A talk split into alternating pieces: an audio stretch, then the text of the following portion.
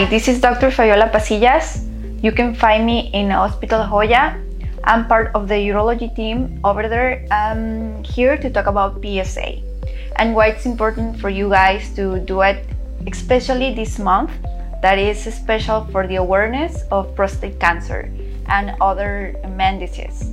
In the case of the PSA, it's important for every man up to 45 years old to have this test done in the laboratory to make sure that the levels are normal and we are not suspicious about prostate cancer or prostatitis or prostate hyperplasia.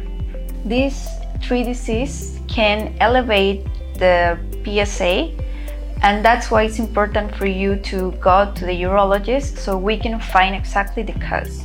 Besides the PSA, it's important for the urologist to do a digital rectal examination, which allow us to feel the prostate and to see there there is no nodules or a mass that make us think about prostate cancer.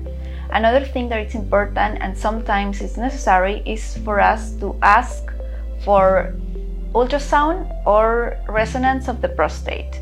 So every case is different and it's important for you to came to the urologist so we can know exactly which is better for you.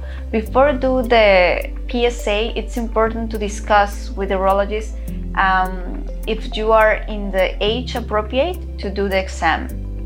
This is the awareness month of breast cancer, so it's important if you have any friend, your dad, your grandfather, every man that you know, talk to them to take care of his health and to came close to the urologist. This is a special month for us, so look for the options that Hospital Joya has for you.